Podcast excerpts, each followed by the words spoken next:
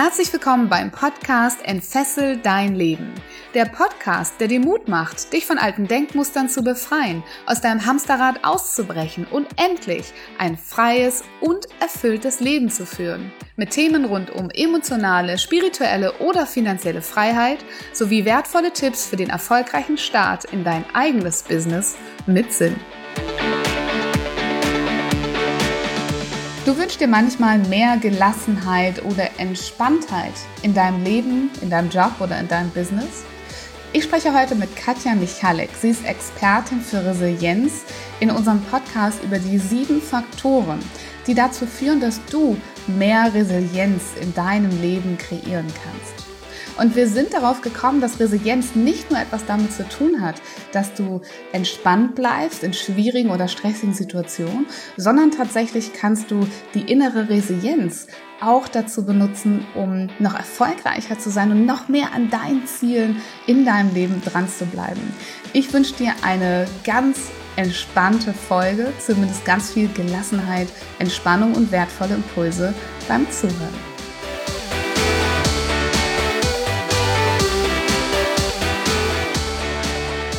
Herzlich willkommen, ihr Lieben, zu einer neuen Folge im Entfessel dein Leben Podcast. Heute haben wir eine sehr gelassene Folge, denn ich habe eine ganz besondere Expertin für euch eingeladen. Ich werde euch erstmal vorstellen, wer sie ist. Katja Michalek ist Expertin für Resilienz und Mentorin für Erfüllung und Gelassenheit. Aufgewachsen in Kenia begann sie nach dem Abitur zunächst eine Ausbildung bei Lufthansa in Köln, Frankfurt und Addis Abeba, oder muss man sagen, wo das ist später, und studierte Touristik in London.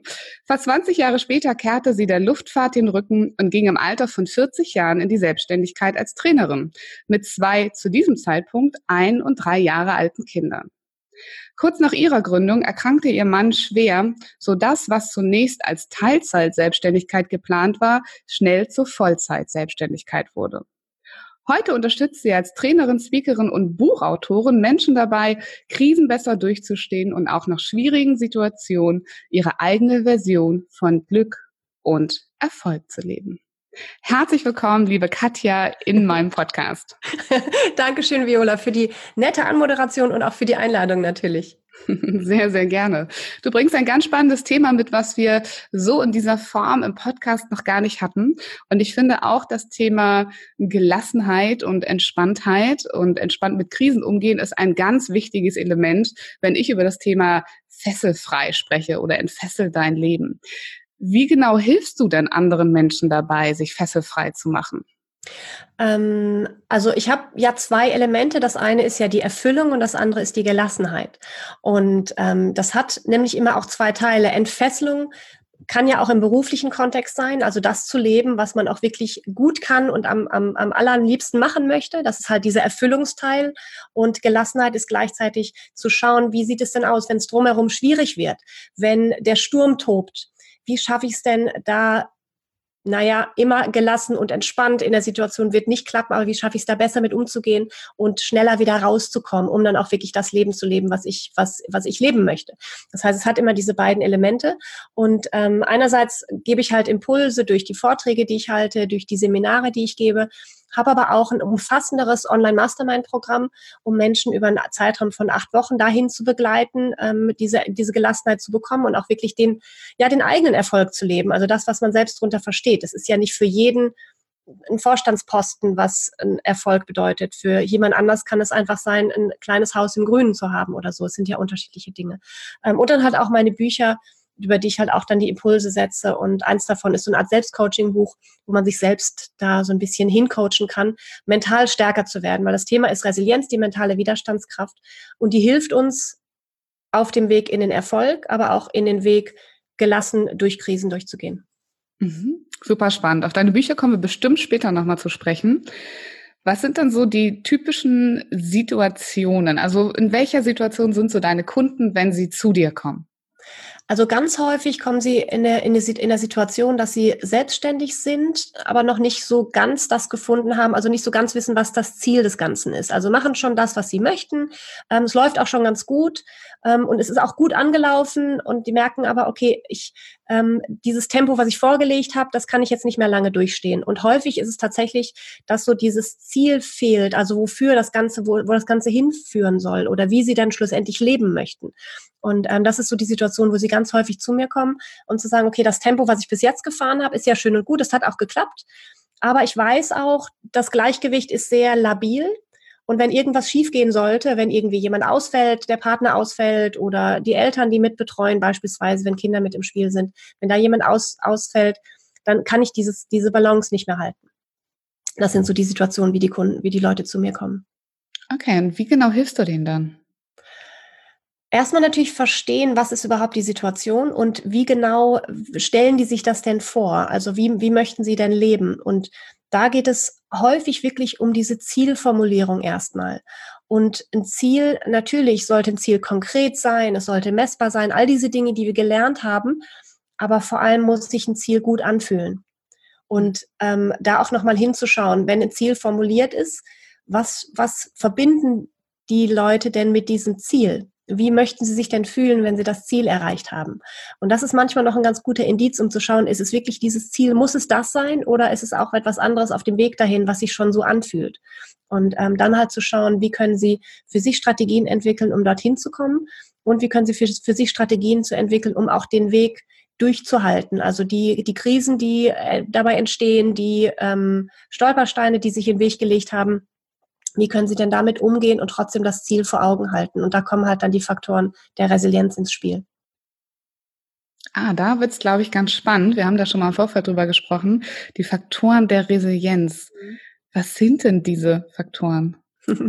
ähm, ich hole, glaube ich, ein bisschen weiter aus und erkläre erstmal, was Resilienz ist, weil ich habe die Erfahrung gemacht, dass ungefähr die Hälfte der Leute schon ganz mhm. viel von Resilienz gehört hat und die andere Hälfte noch gar nicht weiß, was es ist.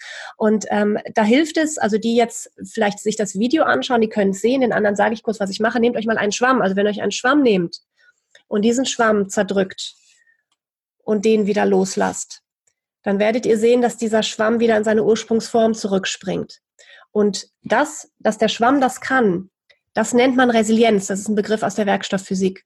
Und übertragen auf, auf die Psychologie bedeutet das, wenn das Leben es mal nicht gut mit uns meint, wenn irgendwas schief geht. Also es kann auch, ich, ich spreche auch von Resilienz in Alltagssituationen, wenn wir zum Beispiel ein Projekt gestartet haben, was nicht so anläuft und wir denken, ach Mist, okay, wir haben dann die Wahl, den Kopf in den Sand zu stecken und sagen, okay, dieses Ding mit der Selbstständigkeit und die eigenen Projekte, das lasse ich mal. Oder wir können genau hinschauen und versuchen, es aufzurappeln und es nochmal zu probieren und weiterzumachen. Und dieser Unterschied, ob man das kann oder nicht, das ist Resilienz. Gleichzeitig ist Resilienz auch das, wenn wirklich etwas Schlimmes passiert, eine Krise oder ganz schlimme, äh, stressige Situationen, da auch durch das durchzustehen und sich nicht unterm Bett zu verkriechen und sagen, okay, ich komme erst wieder raus, ähm, wenn, das, wenn der Sturm vorbeigezogen ist sozusagen. Das heißt, Resilienz brauchen wir in allen Situationen, wo etwas nicht läuft, wie wir uns das vorstellen.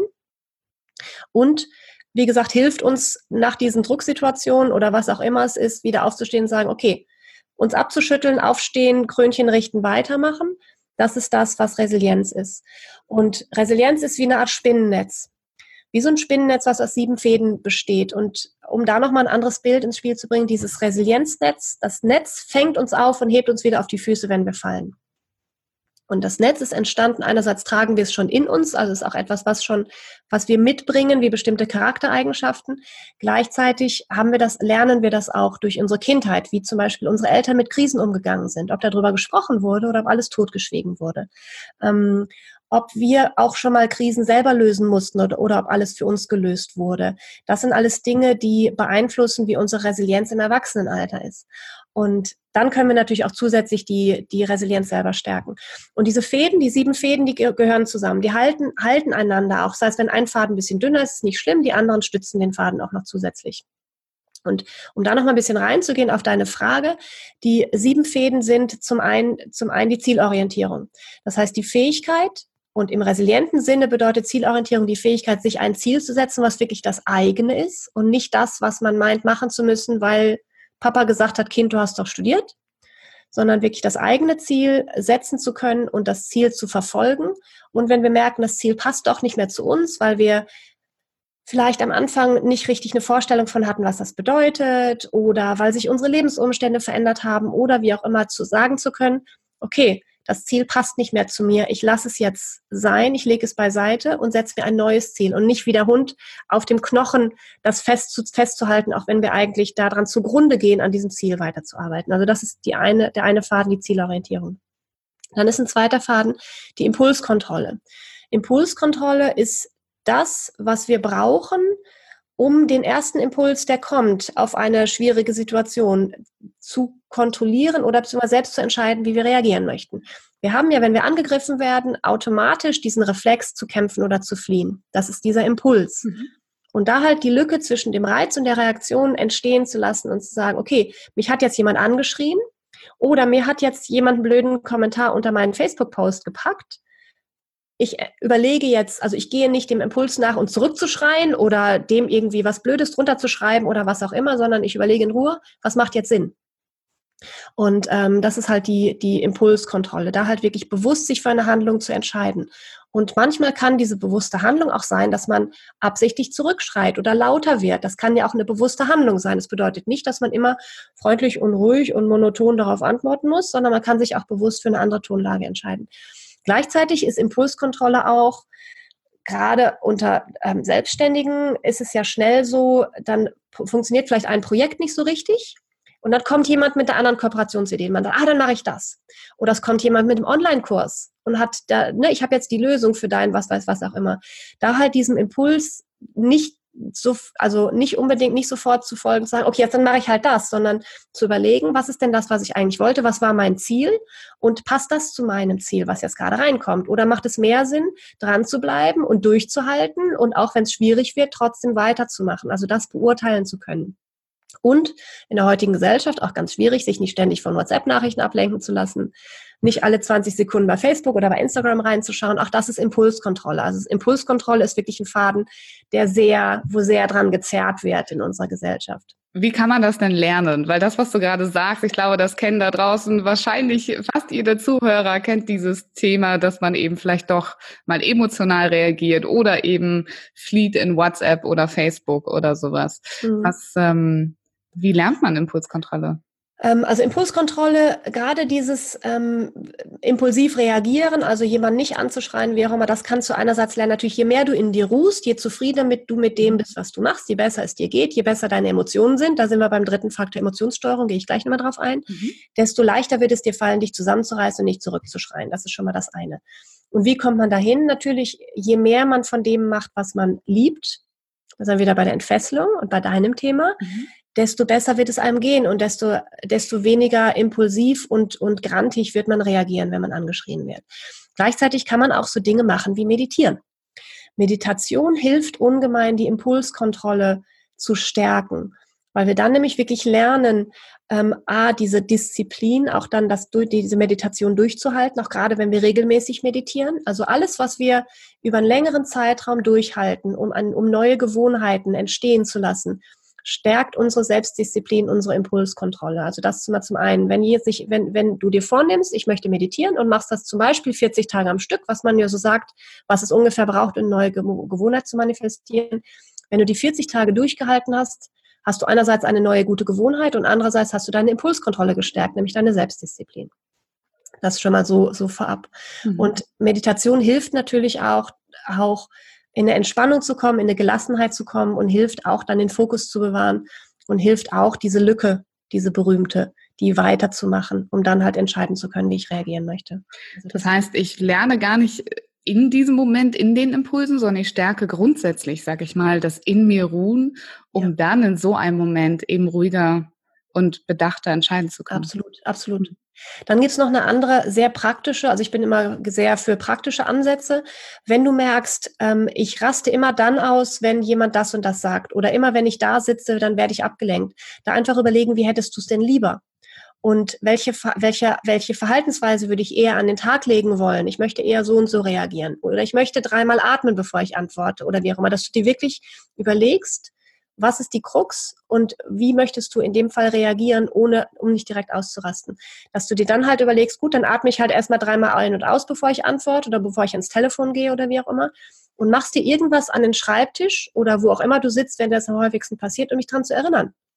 sei es ein, ein Smiley oder ein Ball, irgendwas, was du ankerst damit, was du verankerst mit der, mit der gewünschten Reaktion, die du dir überlegt hast. Mhm. Und dann ist es eine Übungssache. Das wird dir dann immer besser gelingen.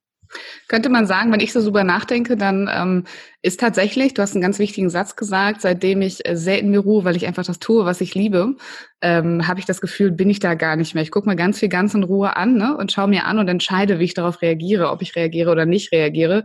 Das heißt, das ist auch so ein Punkt, wo du sagen würdest, da kann man auch äh, auf Dauer echt ja, das, das Lernen. Ist denn der Faden, ist der denn im Umkehrschluss dann besonders dick, wenn ich quasi in mir Ruhe und diesen Punkt Impulskontrolle für mich eigentlich ganz gut abhaken kann. Das heißt, ja. ich habe dann eine Stärke in meinem Netz, könnte man ja, sagen. Ja. Genau, so würde ich so, so in meinem Bild wäre das so, genau, ja, absolut. Und was natürlich auch ist, auch mal hinzuschauen, was ist denn, warum triggert mich bestimmte Verhaltensweisen? Also was ist denn in mir? Das ist natürlich auch ein Punkt, wo man dann genau hingucken darf. Ähm, warum regt mich genau das, dies, das Verhalten auf und warum reagiere ich dann so? Das ist natürlich auch noch ein weitere, weiterer Punkt. Also so eine verschiedene Ansätze, die man dann, dann kennen meine Zuhörer ganz gut, da spreche ich öfters mal drüber. Was passiert, ja. wenn dich andere Menschen belasten oder was das eigentlich heißt über dich? Genau. genau. ja, ja, genau. Und das ist halt dann wirklich was, ob, ob du dann, und das ist auch noch der Punkt, also Impulskontrolle ist ja dieses nicht also oder absichtlich darauf reagieren. Das heißt auch dieses sich zusammennehmen. Was aber dann dennoch passiert, es ärgert dich ja wahrscheinlich trotzdem. Das heißt, auch wenn du nicht zurückschreist, wirst du dich trotzdem drüber aufregen. Mhm. Da kommt die Emotionssteuerung nämlich dazu, der dritte Faden. Da geht es nämlich darum, nicht die Emotionen zu unterdrücken, was ja eher die Impulskontrolle wäre, mhm. sondern zu gucken, die Emotionen, die jetzt da sind. Ich lasse die jetzt nicht sofort raus, aber ich muss ja, die müssen ja irgendwo hin und ich muss die irgendwie steuern können. Das heißt, die Fähigkeit, die Emotionen zu erkennen, ah, das ärgert mich oder das verletzt mich oder das macht mich wütend oder traurig oder was auch immer die Emotion ist, die Emotion zu erkennen um dann halt Wege zu haben, sie zu steuern. Mhm. Und manche Emotionen, es gibt manchmal so Dinge, da kann man einfach sich entscheiden für eine andere Stimmung. Ich weiß nicht, ob du das kennst. Manche Menschen kennen das, werden morgens wach und haben schlechte Laune. Haben schlecht geschlafen, haben wenig geschlafen, das Wetter ist doof, irgendwie sind nicht so dolle Aufgaben vor, hat man irgendwie, wird man wach mit schlechter Laune.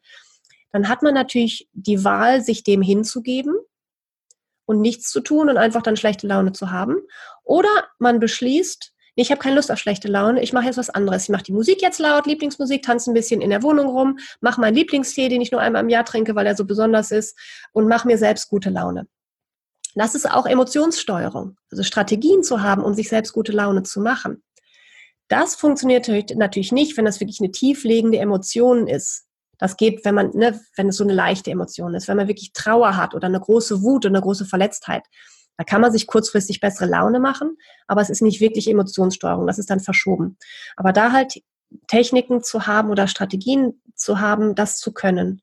Auch diesen Frust, wenn etwas nicht geklappt hat, wenn das Projekt nicht fliegt oder wie auch immer, mit diesem Frust umgehen zu können und den zu transformieren in was Gutes, in eine, in eine gute Energie. Das ist der, der dritte Faden der Emotionssteuerung. Und da sieht man schon, wie die zusammenhängen, die Fäden. Mhm. Mhm. Dann haben wir den vierten Faden der Empathie. Übrigens, Emotionssteuerung ist eine ganz wichtige Voraussetzung für erfolgreiche Menschen. Also das ist das, was die meisten in den meisten Erfolgscoachings oder Erfolgstrainern eigentlich nicht nennen, aber das ist eigentlich eine der, also neben, sonst kannst du auch nicht durchhalten. Wenn du nicht deine Emotionen steuern kannst und mit Frust umgehen kannst, wirst du nie erfolgreich werden. Also das ist ein ganz, ganz wichtiger Punkt. Ja. Ähm, Empathie ist ein, ein weiterer Faden. Das heißt, die Fähigkeit, sich in andere Menschen hineinzuversetzen. Und dann wirst du sagen, was hat das mit mir zu tun, wenn ich mich in andere, Setz andere Menschen hineinversetzen kann? Es hat sehr, sehr viel mit dir zu tun. Denn wenn du zum Beispiel angeschrien wirst und du kannst irgendwo nachvollziehen, warum dieser Mensch so reagiert hat, weil du dich empathisch in die Situation hineinfühlen kannst, dann wird dich das nicht so verletzen, du wirst dich eher abgrenzen können, du wirst nicht so schnell den Impuls haben, zurückzuschreien und du wirst mit dieser Situation besser umgehen können weil du einfach das nachvollziehen kannst. Ich gebe immer das Beispiel für diejenigen, die Kinder haben, können sich bestimmt daran erinnern, als sie noch klein waren. Manchmal haben die einfach geschrien und du wusstest nicht genau warum. Und manche haben die so lange geschrien, dass, dass du schier verzweifelt bist daran. Und wenn du dann aber hinschaust und, und dann überlegst, okay, also äh, fiktive Situation, das Kind schreit, du bist kurz vorm Ausrasten, möchtest das Kind am liebsten gedanklich schütteln oder was auch immer für, für Gedanken dann hochkommen. Und dann guckst du aber hin und denkst, naja gut, wir haben auch 9 Uhr abends, das Kind ist müde, kein Wunder, dass es schreit. Es ist einfach völlig überfordert. Also wenn man diese Empathie hat, zu, zu verstehen, okay, ja klar, es kann jetzt gerade nicht anders, dann fällt es leichter, mit der Situation umzugehen und dann auch durchzugehen. Und es fällt auch leichter, wenn wir beim Faktor Erfolg sind. Wir brauchen natürlich Empathie, um mit Menschen umgehen zu können, um, um Unterstützer für unsere Sache zu finden, um auch Kunden zu verstehen und zu verstehen, was brauchen die Kunden denn überhaupt, damit die mein Produkt kaufen möchten. Also auch das hilft ungemein, um nachhaltig erfolgreich zu sein. Mhm. Und ein Punkt, der bei Empathie meistens nicht erwähnt wird, den ich aber immer noch betone, ist die Empathie mit dir selbst. Wenn mal was schiefgegangen ist, dich nicht dafür zu geißeln und darüber zu ärgern, dass dir das passiert ist, dass es dir schiefgegangen ist, sondern lieb mit dir selbst umzugehen. Und ähm, dann entsprechend sagen, ja, es ist mir halt passiert. Und in dem Augenblick wusste ich es nicht anders. Wie kann ich es in Zukunft besser machen? Also auch diese Empathie mit sich selbst, diese Selbstliebe finde ich einen ungemein wichtigen Teil dieses Fadens. Mhm. Sehr schön. Mhm. Dann haben wir die Selbstwirksamkeit. Selbstwirksamkeit ist oder Selbstwirksamkeitsüberzeugung ist eigentlich der korrekte Begriff, ist das Vertrauen in die eigenen Fähigkeiten, die, das Vertrauen darin, dass ich selbst etwas bewirken kann. Und gerade wenn wir beim Thema Entfesselung sind, Mhm. Wir trauen uns natürlich nur, uns zu entfesseln, wenn wir, wenn wir, wenn wir darauf vertrauen, dass wir auch die Fähigkeiten haben. Dass wir auch, wir können nur dann den Mut aufbringen, was Neues zu wagen, wenn wir darauf vertrauen, ja, ich kann das auch. Ich habe Fähigkeiten, die mir helfen, das zu tun. Und da helfen so Dinge wie ein Erfolgstagebuch zu führen oder sich regelmäßig für die Dinge zu feiern, die man gut gemacht hat oder ähm, Geschichten zu überlegen, die man gut gelöst hat und daraus dann rauszulesen, welche Stärken habe ich denn da angebracht. Also da helfen solche, solche Dinge, ähm, auch die Referenzen von Kunden beispielsweise, da immer mal drauf zu schauen und sagen, ja, das habe ich gut geschafft und warum sollte ich das andere nicht auch gut schaffen? Also Hilft übrigens auch ganz häufig das, das Umfeld, was ja tatsächlich auch ähm, vielen Menschen immer noch ein bisschen fehlt, äh, wo Menschen sind, die einfach an dich glauben und dich größer machen. Ne? Also alles, was du sagst, das, ich musste die ganze Zeit schon so ein bisschen lächeln. Das ist ja genau, ich nenne das Selbstvertrauen, aber es ist im Prinzip eine ganz, ganz ähnliche Thematik. Ne? Ja. Mhm. Und ähm, auch da ganz wichtig nochmal das Umfeld. Ähm, ja, nochmal, auch wenn es einfach noch nicht passt, dann nochmal ganz bewusst da reinzugehen, zu überlegen, wo finde ich denn die Menschen, die die gleichen Träume haben, die auch mir widerspiegeln, was an mir toll ist. Was gibt per se immer diese Menschen, die ihre Träume nicht leben mhm. und die dann versuchen, deine kaputt zu machen und vielleicht auch mehr das Negative in dir sehen und warum du es nicht schaffen kannst, ähm, als all die guten Gründe, warum du es tatsächlich schaffen kannst. Ich habe gerade auf meinem Facebook-Account eine Geschichte erzählt von einem ganz, ganz großen Mentor, den du auch kennst, ähm, der mir nur durch zwei Sätze im Prinzip gesagt hat, dass er an mich glaubt und äh, dass er denkt, dass ich noch viel mehr kann, dass ich auf die Bühne sollte und noch viel mehr tun sollte. Und ich habe diese Worte so ernst genommen, dass sich im Prinzip danach meine ganze Karriere als Coach geändert hat. Mhm. Und das waren nur zwei oder drei Sätze, in einem besonderen Kontext gesprochen, mit ganz tiefer Ehrlichkeit aus dem tiefsten Herzen heraus. Ja. Deshalb haben sie mich auch so berührt. Und natürlich von einem besonderen Menschen, der schon sehr erfolgreich ist, dann nimmst du es natürlich nochmal extra wahr. Aber deswegen äh, bin ich vollkommen bei dir ähm, finde Menschen, die mit ein, zwei, drei Sätzen in deinem Leben dein Leben verändern können. Absolut. Dass, dass du das Vertrauen gewinnst und sagst, nee, wenn der das in mir sieht, mhm. dann wird da wohl was dran sein. Ja, genau. Und da hilft auch wiederum die Empathie, weil es ist ja immer so, wie, wie finde ich denn Menschen, die so weit sind und warum sollten die mir helfen? Und da hilft dir natürlich auch deine Empathie, um zu verstehen oder um zu verstehen, was du denen denn geben kannst. Weil Mentoren, die sind immer viel weiter als du, aber irgendwas kannst du denen trotzdem geben. Mhm. Und da hilft natürlich die Empathie, um das zu verstehen, was du denen geben kannst und was du dann entsprechend zurückgeben kannst. Mhm. Ähm, denn sonst wirst du solche Menschen auch nicht finden. Mhm, sehr schön. Ja, super. Ja, guter Punkt. Dann haben wir noch den Optimismus, denn das eine ist ja zu sagen, ich habe ein Ziel und ähm, ich weiß, was ich, was ich tun möchte und ich habe Vertrauen in mich selbst. Aber wir können nie alles 100 Prozent selbst steuern. Und da einfach das Vertrauen zu haben in, wie auch immer du es nennst, das Universum, Gottvertrauen, das Urvertrauen, wie auch immer du es nennen möchtest, aber dieses Vertrauen darin, dass es sich schon richten wird, dass schon alles gut kommt, wenn du alles gibst, was du geben kannst. Das ist auch noch ein ganz wichtiger Faktor, weil wir können nicht alles kontrollieren. Das heißt, wir müssen ein Stück weit ab einem bestimmten Punkt auch abgeben und loslassen. Und dann einfach sagen, und jetzt, jetzt wird es sich schon fügen. Das ist Optimismus und das ist auch ein ganz wichtiger Faden der Resilienz. Und dann sind wir, glaube ich, beim siebten Faden, nämlich der Kausalanalyse angelangt, also der Fähigkeit zu analysieren, was denn der Grund war, warum das so passiert ist, wie es passiert ist. Das heißt, wenn was schiefgegangen ist, auch da wieder, wir können immer die Fäden durchgehen, zu gucken, mir, ich habe mein Ziel, mir ist was schiefgegangen, äh, zu überlegen, warum ist es mir schiefgegangen? Ah, okay, ich habe jetzt vielleicht das und das nicht beachtet oder ich habe nicht genug Werbung gemacht, ich habe vielleicht doch nicht genug Energie in die Qualität des Produktes gesteckt oder was auch immer, um dann zu überlegen, okay, wie kann ich es verändern? Ich habe ja Vertrauen in mich selbst, das heißt, ich habe die Fähigkeit, es besser zu machen, anders zu machen. Ich habe mein Ziel vor Augen, ich fange wieder neu an, ich habe die Impulskontrolle, um nicht irgendwie mich ablenken zu lassen, was anderes zu machen oder das ganz aufzugeben und ich habe dann den Optimismus zu glauben, wenn ich dann die bestimmte Punkte verändere, dass es dann halt beim nächsten Mal besser ausgeht. Das ist dann, da schließt sich das Netz, der Kreis und da haben wir die sieben Fäden beisammen. Klasse. Lass uns mal die sieben Fäden nochmal für alle, die jetzt sich so in das Thema vertieft haben, mhm. ähm, dass die vielleicht die schon die sieben Fäden gar nicht mehr aufzählen können. Lass uns sie nochmal ganz kurz gemeinsam aufzählen. Der erste Punkt war. Der erste Punkt war die Zielorientierung. Mhm. Der zweite Punkt die Impulskontrolle. Der dritte ist die Emotionssteuerung. Der vierte ist Empathie. Der fünfte ist Selbstwirksamkeitsüberzeugung. Der sechste ist Optimismus. Und der siebte ist Kausalanalyse. Wow. Sehr allumfassend. Und was ich jetzt gerade aus unserem kurzen Gespräch schon gelernt habe, ist, dass Resilienz noch viel mehr kann, als ich immer dachte. Ich dachte, Resilienz, äh, da geht es wirklich um das Thema, äh, ja, vor allem auch Stress. Ne? Wie, wie schaffe ich meine innere Stärke aufrecht zu erhalten, wenn quasi um mich rum vielleicht alles zusammenbricht? Mhm. Oder wenn ich in sehr stressigen Lebenssituationen bin oder die mich halt vielleicht nicht gerade fördern.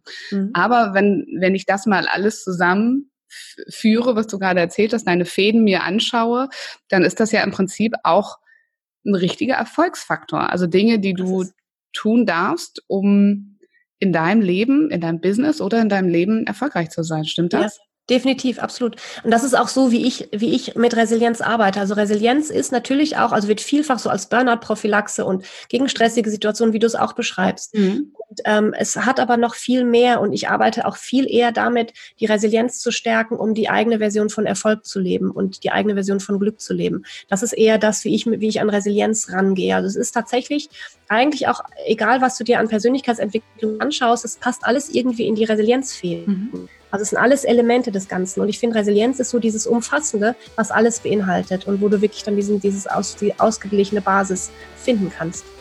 Ja, klasse. Dann vielen, vielen Dank für äh, die neuen Blickweisen sozusagen auf dieses Thema. Bestimmt nicht nur bei mir, sondern auch bei dem einen oder anderen Zuhörer. Aber jetzt sag uns doch nochmal ganz am Schluss dieses Teils des Interviews ganz konkret. Jetzt habe ich ja von dir das gehört. Ich kenne diese sieben Punkte, ich kenne diese Fäden. Aber wie würde ich denn jetzt persönlich damit anfangen, zu arbeiten für mich.